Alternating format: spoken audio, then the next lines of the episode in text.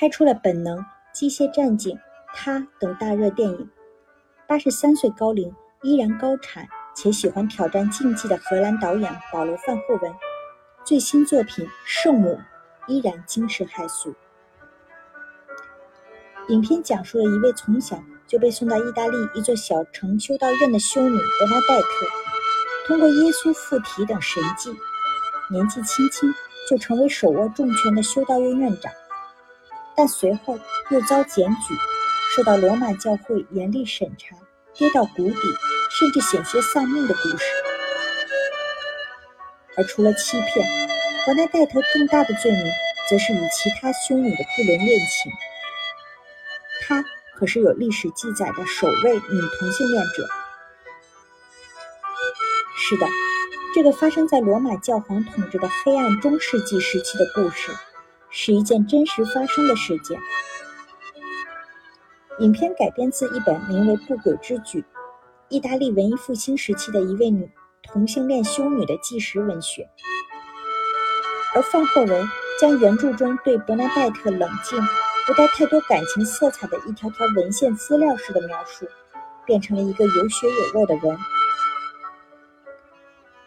某种程度上，伯纳黛特确实是天选之女，因为出生时妈妈差点难产，父亲为了感谢神迹，承诺在女儿九岁时就将其送到修道院。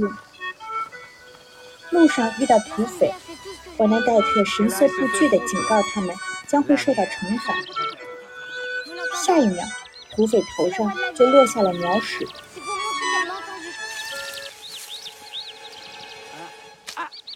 祈祷时，巨大的圣母像突然朝他倒下，但他却毫发无损。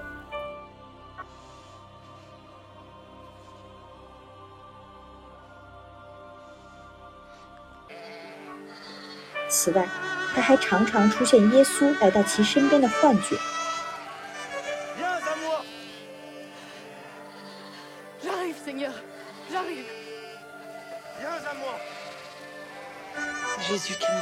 但很多时候，他的不凡也是疑点重重的，比如身上出现与耶稣当年被钉死在十字架上时的同款伤痕。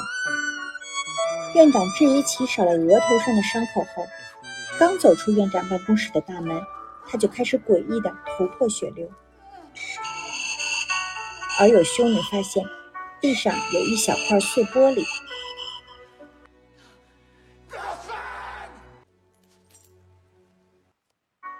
这种现象在伯纳黛特和另一个修女发生情愫后更加常见。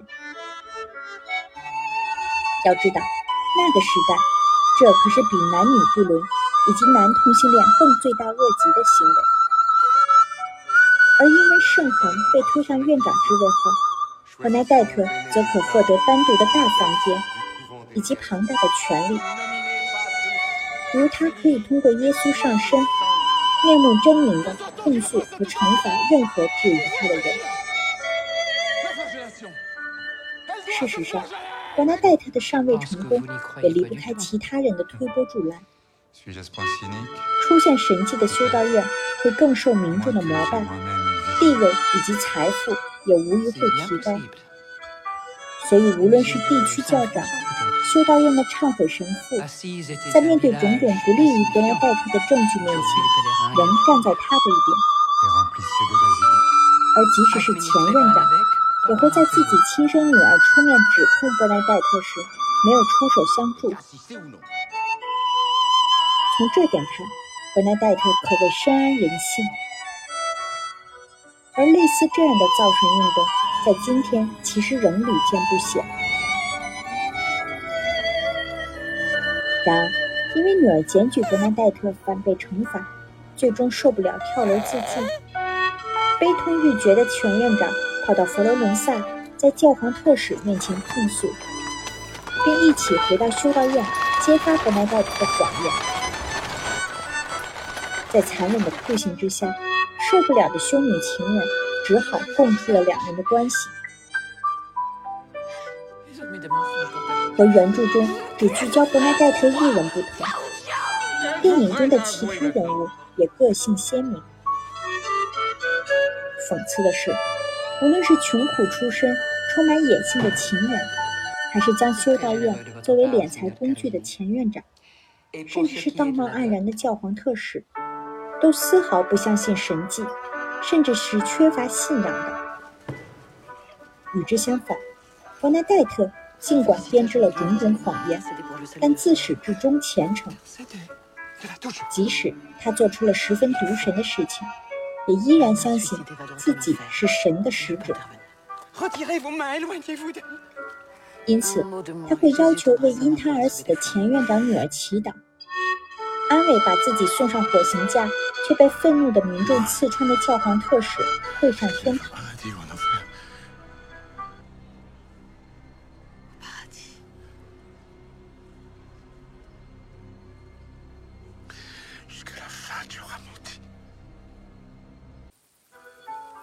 原著中，伯纳戴特始终也未认罪，最终被归因为魔鬼上身，被判终身监禁。而电影中，在已脱离危险后，他不顾情人阻挠，仍然坚持回到修道院，继续扮演随时会被揭穿的圣母。你可以说他陷入了对权力的疯狂迷恋，但考虑到那个黑暗年代。如此坦然正视自己一切欲望的伯纳戴特，也的确相当不凡。